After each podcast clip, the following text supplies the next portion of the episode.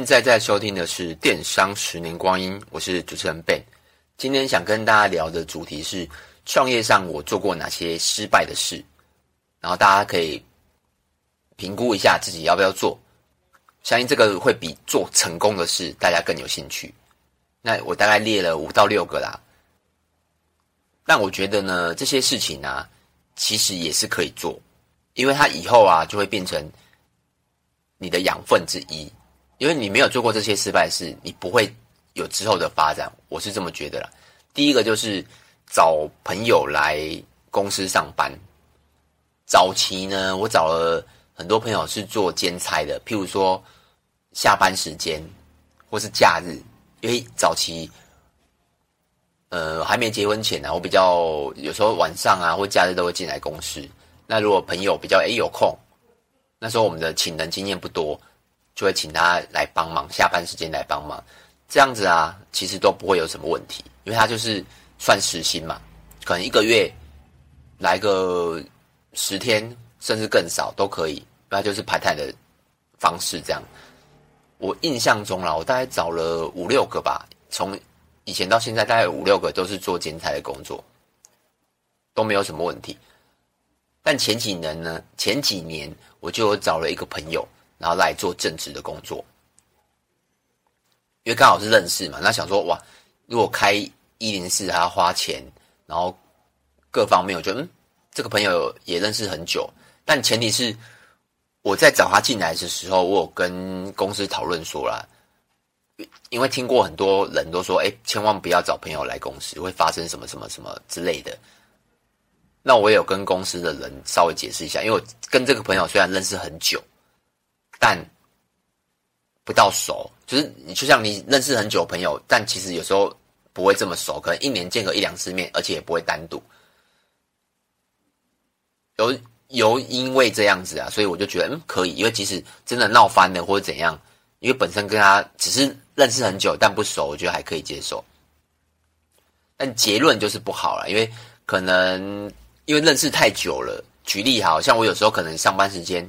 有时候可能是十点，甚至是下午，因为看状况嘛。有时候可能我工作到凌晨，什么四五点，那我当然是下午才进来。但有时候可能又比较早。但那个朋友会觉得，你为什么可以这样子？很奇怪哦，因为他不觉得，有时候他不觉得我是老板，因为认识太久了，他会觉得为什么他要照工作时间？那时候的感觉上是这样子啊。反正很多一些。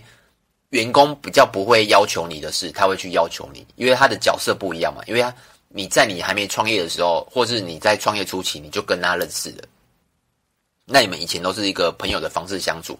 那等到他必须要被你管交代事情的时候，甚至你可能会因为工作室会责骂他或之类的教导他，他会觉得为什么？当然了，这个进来之前都有先沟通好啊。但只是后来就觉得慢慢感觉就不一样，所以最后也是遣散了，大概是这样子。这是我的找到好找好朋友进来的正职的经验。从那个次之后啦，我就没有找过好朋友来做正职的。之后我缺正职的，我都是直接用开那个一零四一一一征才，除非是兼职的，因为兼职的我觉得他的要求不会这么强烈。你要做就做，要不不做就不做啊。其实这个还可以接受。所以正直的我，我从那次之后我就没有再找朋友来了。那第二个是跟商品比较有关系。我当初啊，为了找到一个品牌，就是那个品牌是在呃这个业界是蛮知名的。那我当初为了找到这个品牌，也花了很多时间。然后那时候就快速找到，花了很多时间找到业务，然后他愿意，因为。那时候我们还小嘛，所以知名度没那么大。他就是花很多时间，他才愿意让我们进货。但问题是我们进货之后啊，不到一个月就换了经销商，他们就换了代理权，就等于这个品牌的代理权原本是 A 嘛，那我也是跟 A 进货，但之后就变成 B 了。但我进货前知不知道？其实我不知道。但那时候我有做什么事吗？也没有。我当初就是一股脑的想，我想要进这个品牌。那不管他有没有换代理，我都要继续卖。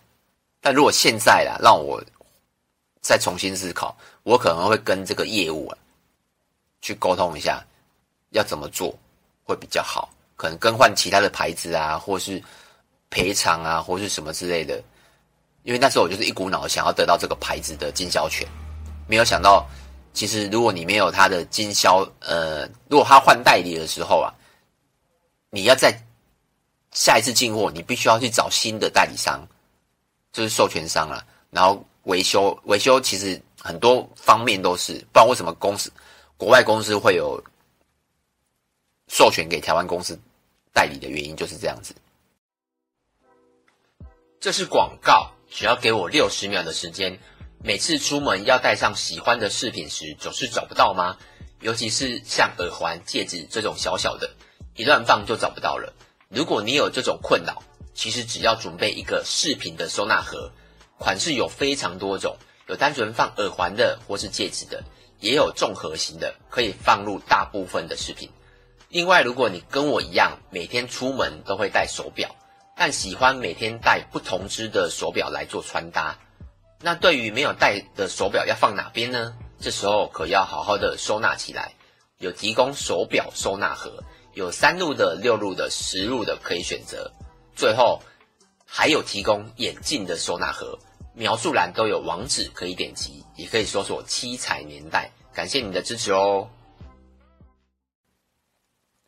那第三个呢？是跟广告有关系。我们在二零一五年，距离现在大概八年左右嘛，对，八年。那时候 FB 广告非常火红。我那时候找了很多的，除了我们自己有下广告以外啦，我们也找了很多大家线上看到的，现在啊看到很多的外包公司，哪一家公司当然不能讲啦。那时候我们的策略就是 ROI 越高越好，我们不会设上限。举例，可能大家会设啊，譬如说今诶这个月广告可能花五万块，或是一天花两千块广告这样子，它就是有一个上限。那当花完的时候，它就不会再花了，或是一些不会超过太多啦。但当那时候呢，因为 F 一广告 ROI 报酬太好了，我们通常不会跟外包厂商说上限，我们就会告诉他，就是越高越呃 ROI 越高越好。但那时候我一我记得非常清楚，那时候是礼拜六的礼拜六，然后那时候 GA 还是可以每天看嘛，因为现在 GA four 了，所以更新没没那么快。那时候之前 GA 可以及时的看，那时候礼拜六的下午，那我就发现，嗯，营业额爆高，因为不太可能以我们的例子，营业额不可能这么高，那我就赶快登录一下 FB 广告部分，发现。他第一天就花了大概，反正从我有点忘记过程，反正总共两天花了十万块以上的广告费，十万块以上哦，两天哦。那你想，如果我等于是一天大概花五万多嘛，那如果三十天就会花一百五十万，那好好险啊！我是第二天就发现了，但这个结论是什么呢？结论是对方就稍微找一个，就反正他就找老板来跟我道歉一下。然后跟我讲一下原因是什么，但最后我有干嘛吗？我没有干嘛，因为我没有第一个，我没有追究责任，然后我也没有去争取我应该要的东西，譬如说他可能赔偿啊或者什么之类的，我是觉得要啊，因为我记我依应该我依稀记得我给他上限，但他没有设定，应该是这么说啦。那为什么没设定这个？可能我自己也没有检查了，所以当初啊。我如果是换到现在的我，我应该会追究责任，因为你花了等于是花了十万块，但那个效果没有这么快啊。你说花十万块，你没有得到十万块的营业额，一定是有，但那个 ROI 报酬率其实不怎么好看，因为二零一五年的时候，随便随便都买有三到四，那现在可能一定比现在差，可是我那时候就是可能 ROI 大概只有一一或二这样子，因为你广告费花太快了。这个经验呢，之后就让我学到每一个东西我都要设广告部分的，我一定会设上限。我即使让他花，就是预算来不及补，我也不要不设上限。这个很重要。如果你有在下广告的话，一定要一定要记得设上限，不管你是自抄还是请外包商抄。那第四个是我们早期啊有卖过很多的品牌，尤其是手表。我记得大概那时候手上有十几个经销品牌手表，然后我们有曾经卖过一个非常高单的，叫做三宅一生，不知道大家知不知道？就是衣服诶，包包很贵那个三宅一生，那时候他随便一只表都是破万。但大家你去想哦，我们的客单价大概是六百，因为我们的单价非常的悬殊啦。我们有一百四十几块的耳环，然后也有以现在来讲啊，也有四五千块的居下客，然后包包大概一两千块。但当时啊，我们却卖了三宅一生的破万的手表。那你说卖的好不好？当然是卖不好，因为我们那时候只有官网嘛，官网跟一些呃那时候好甚至好像虾皮还没有了。所以我们的策略有点不对，但也应该是说那时候太好做了，你不管做什么都都非常的轻松，不像现在了。所以我们那时候就选择了不断的经销，那其中经销了几个大品牌，就像三宅一生，你经销大品大品牌是 OK 啊，譬如说像卡西欧大品牌，可是你要去想一下，跟你商店的属性合不合？三宅一生就是我。我后续有评估过，我想说，原因就是因为它出在它的单价太高啊。像我们那时候也有经销一个叫做天美时，它是日美国的牌子，一百六十几年，那时候也是卖的非常好。像它价格一支就大概两三千，所以还可以接受。但当我们卖到破万的手表的时候，其实客人可能会疑惑，我说：“哎，我觉得应该是跟信任度有关系的。”所以有时候你在卖东西的时候，尤其是选类别的时候，你要去思考跟你。家的属性有没有相符啊？那第五个就是购物中心的经验。购物中心台湾就三大嘛，雅虎、某某跟 PC。那我我也不讲哪个入仓的经验。我们那时候也是入呃商品销售非常好，然后最后厂商那个购物中心就问我们是要不要入仓，那我们就稍微调谈了一下条件啊，因为如果你要如果是给大家一个观念哦，如果是购物，如果是平台商来找你做活动，这时候啊，你就比较有话语权。譬如说，可能降趴数啊，或是可能他规定一些规格，譬如说，可能要准备五百只手表，或是五百个五百件衣服，那这时候你可以喊一下，说：“哎，可不可以改三百件，或者是两百件？”因为他是来找你的，代表他可能觉得你有市场。因为每个 PM 其实都有。KPI 要去执行嘛，尤其是每个类别。那时候我们谈到的就是，呃，数量少一点，不要这么多。再是我们要很多的曝光，比如说首页啊、目录啊，甚至是纸本的文宣都要。我印象中哦，大概做了五到十档的入仓，结果不都不好，所以我们后来几乎都没再入仓了。为什么？之前 Podcast 有跟大家聊过了。我们那时候是卖也是手表，我们大概总总入仓支数哦，就来来回回这样，我印象中大概总数是一千只，这是其中一档而已哦。总数一千只，然后大概配对了，印象中有有大概四五成，就等于是五百只的手表，但这不是一次性的，就是可能来来回回。但我最后我们当然是有把它一千只。甚至更多把它全部消掉，因为有时候你降价卖就卖掉了，但你光那个退货来回的运费，你就损失多少了？再来是你要去整新，你看哦，你寄五百只、一千只手表出去，退回来五百只手表，这时候你要花五百个，你要整新五百只手表，那个心力跟你跟你那种感受，就会其实会非常的差了。但是我们是后到了后期。最我记得这好像是最后一档还是两档了。那当然不止手表了，也有眼镜，然后手表部分还有机械表、石英表，尤其是机械表，因为有些人根本不懂什么叫机械表，那他买了收到后不会动，他可能直接退货。但其实机械表你必须要靠手腕的力量才能有动力嘛。那有些人其实他对商品并不熟，他有时候可能是平台商广告做太好，或者是。我们的照片太好看，或是价格很漂亮，所以他就买了嘛。加上购物中心的退货方式太简单了，不需要什么任何的原因。其实退货本来就不需要原因的，但通常我们会有礼貌性的问一下，那购物中心其实是不用，他就可能就按一个按钮，他就退货了。那实际退货原因，其实我们店家也不会知道。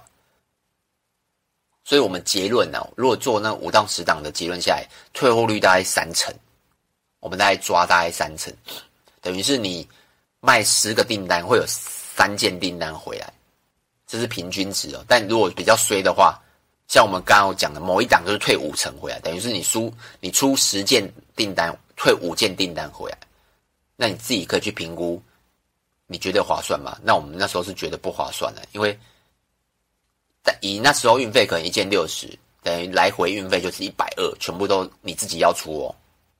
那现在运费可能是七八十了，所以如果你要做入仓，可以，我觉得还是可以做啦。像我我们自己现在是不会尝试的。那如果你是你也是在做电商，我觉得可以尝试看看，因为或或许你的商品是不不容易让人家退货的。但如果你没有做过入仓经验，你怎么会知道？那我自己知道嘛，因为我们是曾经做过嘛。那最后一个想跟大家分享的是人事，不管是电商还是实体，应该都会发生人事的问题。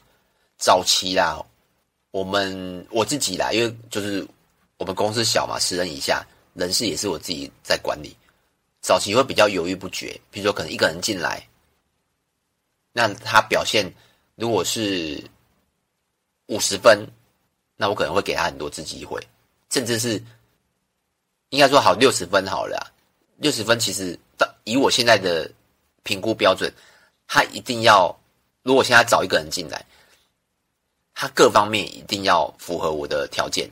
不能说分数啊，但就基本上我交代的是，他全部都一定要做到。有学习的时间，但你不能太长，不能说你完全不懂这个件事情，但你可以学习。应该是说，我希望的是一个熟手啊。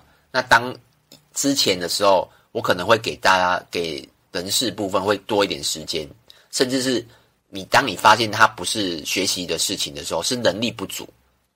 那甚至是发现他没有办法用时时间来弥补的话，其实这时候你就要勇敢的把它资遣掉。那早期会比较觉得，就是人情面的问题啊，可能他他跟你相处了两个月、三个月，就可能只是表现没有符合你的预期，就会自己会觉得有点不好意思啊。